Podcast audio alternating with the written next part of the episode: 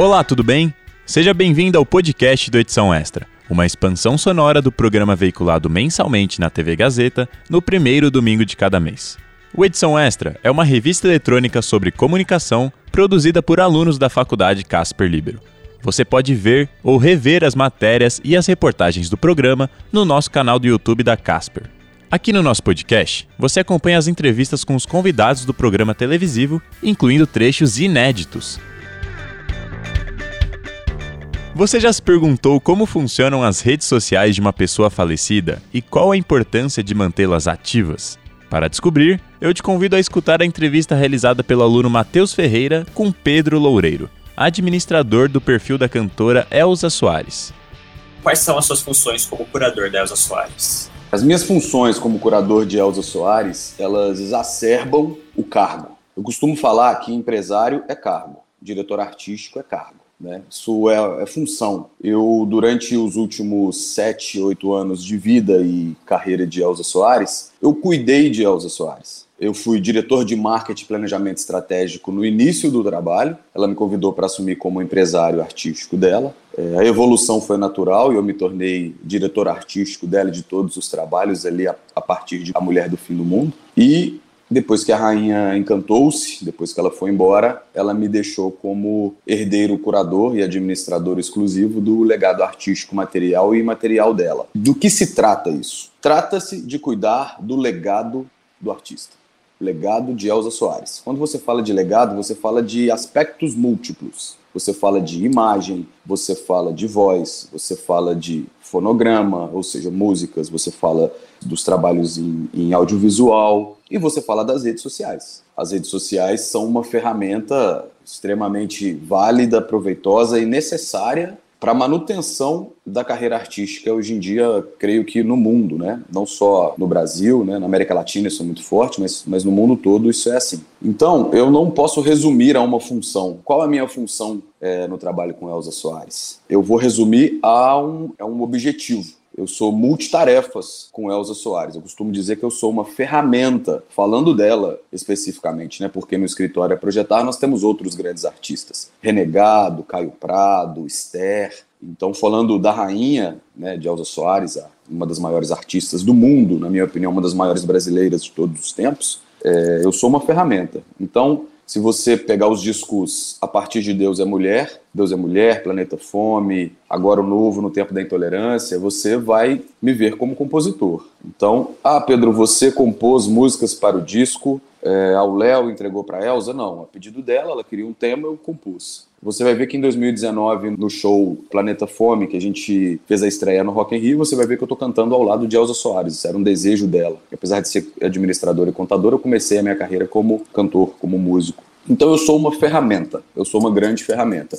E agora, com a passagem dela, eu sou uma ferramenta que a única diferença que existe é que eu trabalho, faço todo o meu trabalho e não tenho ela fisicamente para trocar, mas toda a nossa experiência, toda a nossa vivência me dá condições de, de executar o trabalho e cuidar do legado dela e continuar atualizando Elza Soares para as novas gerações da forma com que ela gostava de, de que fosse tratada a obra dela qual a importância para você de manter as redes dela ativas mesmo depois dela ter vindo a falecer?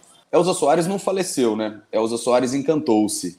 Eu costumo dizer que o artista, o criador, o profissional que colabora com o mundo, com a sociedade da qual ele faz parte, ele não morre, ele se torna imortal. E é fato que as redes sociais são a melhor forma de se fazer uma vitrine quase que autoral, automática, menos burocrática daquilo que você faz, seja o que for. Né? Então, se você é um comediante, você pode fazer os seus números e gravar em vídeo. Isso é super democrático. A gente tem discussões aqui que são discussões sérias e profundas sobre é, algoritmo, por exemplo. Quem faz o algoritmo, né? Quem faz o algoritmo tem um pensamento racista, machista, homofóbico, etarista ou não? Quem cuida disso, né? Por exemplo, eu, empresário, gestor e curador agora artístico é, de uma mulher preta. Eu sou um homem branco, né? Esse não é o meu lugar de fala. Então, eu estou ali cuidando da, das redes sociais de uma mulher preta junto com ela, estou aprendendo, escutando aquilo sobre ela. É, isso me dá a chance de aprender, isso me dá a chance de fazer algo mais fiel àquilo ali. Será que há essa preocupação também no desenvolvimento das ferramentas, né, de você ter é, uma pluralidade maior é, em termos de equipe de desenvolvedores, você ter mulheres desenvolvendo, você ter mulheres negras, você ter o povo negro participando desse trabalho. Então há uma discussão muito importante em, em relação a isso. O algoritmo entrega qual o conteúdo? Qual o conteúdo ele entrega mais? Ah, não, mas o algoritmo entrega aquele conteúdo que mais engaja. A gente sabe que não funciona assim. Né? A gente sabe que o, o algoritmo ele, ele, ele tem as, as variações dele. Então, eu acredito que as, as redes sociais elas fazem o papel que antigamente a vitrine fazia, se a gente for pensar em alguma coisa, né? Se eu sou um estilista e faço um, um, um modelo incrível de vestido, eu quero colocar na vitrine e quero que todo mundo veja, todo mundo admire e que todo mundo compre. É, o artista faz isso. O artista que, que compõe, que grava, que grava sua voz, sua música, ele quer que o público, que as pessoas, que a crítica conheçam o trabalho dele. E as redes sociais são democráticas nesse sentido. Você pode postar no momento que você quiser, na hora que você quiser, sem precisar de outrem. Então, vou te dar um exemplo. É, lançamos A Mulher do Fim do Mundo, o disco A Mulher do Fim do Mundo. Um disco independente, por um selo independente. A Elza já há mais de 20 anos, 20 e tantos anos sem gravadora, num momento de carreira muito delicado. Então você não tinha abertura na imprensa formal, né? programas de TV, é, impressos, você tinha uma abertura menor. A gente sabe que, é, falando de TV, por exemplo, a audiência importa muito, né? Então você não tinha aquela, aquela abertura toda, mas você tinha as redes sociais, você tinha o streaming, né? Você tinha todas as, as oportunidades de trabalhar a sua arte, sua música pela internet, pela social media, pela mídia social. Isso te dá condições de você fazer a venda do seu produto. Qual foi o resultado, por exemplo, com A Mulher do Fim do Mundo, o disco? É, nós fomos fazer um, um, show no Circo Voador, que inclusive teve a participação do Caetano, foram dois dias seguidos. E havíamos lançado esse, esse disco há pouquíssimo tempo, pouquíssimo tempo mesmo, sem trabalhar rádio, porque nós não conseguimos emplacar a princípio em rádio, né? Tem a coisa do jabá, aquilo tudo. Como eu te disse, Elza vindo de um, de um momento mais, mais calmo da carreira dela,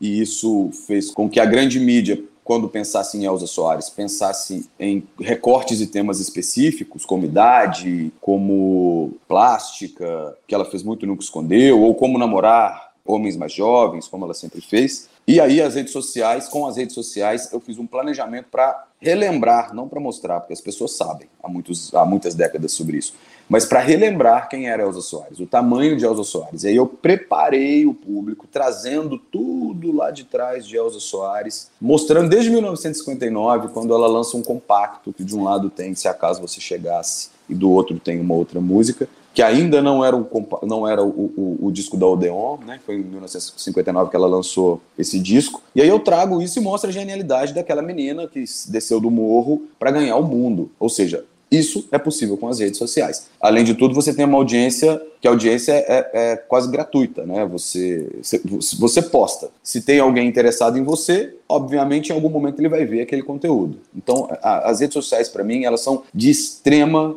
importância em termos de gestão de trabalho artístico. Após ela ter vindo a desencarnar, você sentiu uma diferença na interação com os fãs nas redes? Por exemplo, a quantidade ou o tipo dos engajamentos?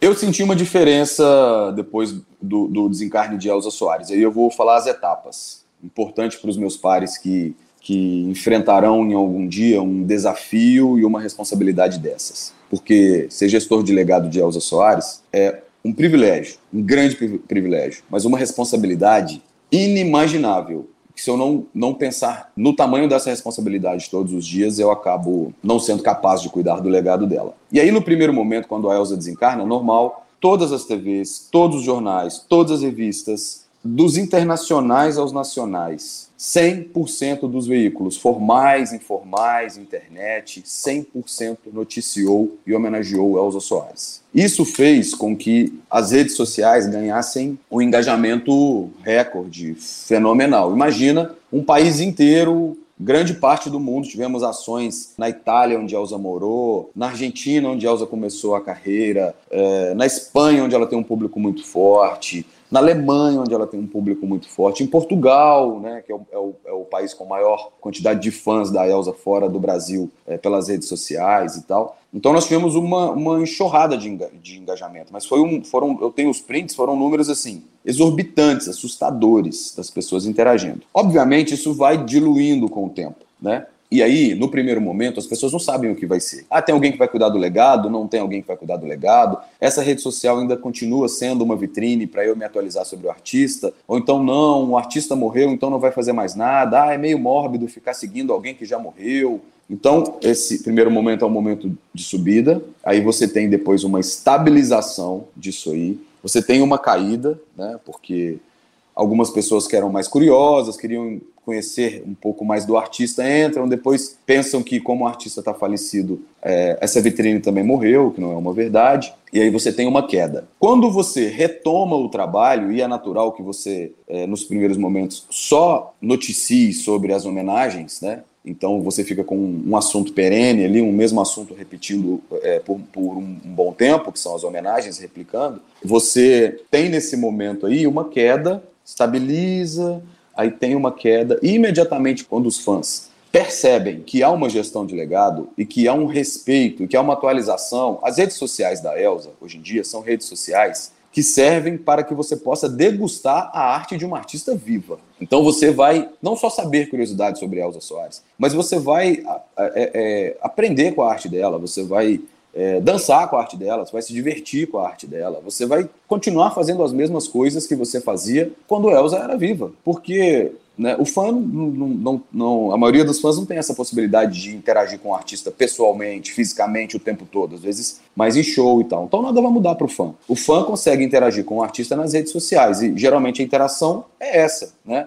É, você vivendo e sendo alimentado ali do, do material do artista. E foi exatamente nesse momento que o público começa a crescer de novo. Então vamos falar de números, por exemplo. Elza Soares, no mês que ela desencarnou, ela estava com 600 mil ouvintes é, mensais no Spotify, por exemplo, e Elza Soares hoje em dia está com 1 milhão e 300 mil ouvintes mensais no Spotify. Aí você olha e fala, Pedro, mais que dobrou. Você tem é, ou seja, né, se isso for no ano, você tem 15 milhões de, de, de ouvintes. Então, os números aumentam muito. Você aumenta o, o, número de ouvintes, você aumenta os players na faixa. E aí a, a, faixa é oferecida mais vezes pelo algoritmo, mais pessoas conhecem, isso vai aumentando, vai aumentando, vai aumentando e vai aumentando o bolo. O trabalho da gestão de legado é aumentar esse bolo é atualizar. Se você está fazendo uma gestão de legado e de repente esses números começam a cair, os seguidores começam a cair, isso não tem uma estabilização, não tem uma reversão, você precisa pensar que tem algo na sua estratégia que não está legal e que não está agradando aqueles que tinham o hábito de seguir aquele artista. Então, basicamente, para mim, para mim é isso. É você cuidar, você é, gerir, pensando em como o artista faria. Dessa forma, você sim vai ter uma queda quando o artista falecer. Primeiro momento sobe, estabiliza, cai, mas a hora que você começa a refazer o trabalho, a fazer o trabalho de atualização, você tem um novo público. Aí você tem aquele público que é fiel e uma renovação de público, de gente que ainda talvez não conhecia. Não conhecer Elza Soares é, muito, é, é quase impossível, né? Mas gente que talvez não seguia, talvez não, não interagia com a música e passa a interagir porque viu uma matéria, viu uma reportagem, viu uma empena em São Paulo em homenagem a Elsa, que é uma obra lindíssima. É, viu uma homenagem internacional, viu um musical. Então, é, é basicamente isso. Agora eu sei qual a importância de manter a rede social de um artista ativa, mesmo após o seu falecimento. E você, segue algum perfil de um artista que não está mais entre nós? Conta pra gente no nosso número 11 99314 1010. Fique ligado nos próximos episódios do podcast do Edição Extra, disponível nas principais plataformas de áudio. O Edição Extra é um projeto transmídia produzido por estudantes da Faculdade Casper Libero, com supervisão pedagógica do professor Rogério Furlan, supervisão operacional de Roberto Vilela e suporte operacional de profissionais dos estúdios da Rádio Gazeta Online e da produtora experimental audiovisual. Podcast Edição Extra. Apresentação: Gabriel Grande. Roteiro: Gabriel Grande e Heloísa Rocha. Produção de entrevistas: Beatriz Folhene, Camila Guerreiro, Isabela Delgado, Matheus Ferreira e Otávio Pérez. Edição: Agnoel Santiago, o Popó. Edição de mídias audiovisuais: Nilson Almeida. Site e mídias sociais, Heloísa Rocha e Júlia Lozano. Faculdade Casper Libero. Supervisão pedagógica da Rádio Gazeta Online e da produtora experimental audiovisual, Rogério Furlan. Supervisão operacional da Rádio Gazeta Online e da produtora experimental audiovisual, Roberto Vilela. Coordenadoria de Jornalismo, Deise Feitosa. Coordenadoria de Rádio TV Internet, Renato Tavares. Operações da Faculdade Casper Libero, Antônio Viana. Gerente administrativo da Faculdade Casper Libero, Eric Onhart. Diretor da Faculdade Casper Libero, Marco Vale. Fundação Casper Libero. Superintendente Geral da Fundação Casper Libero, Sérgio Felipe dos Santos. Presidente da Fundação Casper Libero, Alípio Rodrigues Lineira. Até a próxima!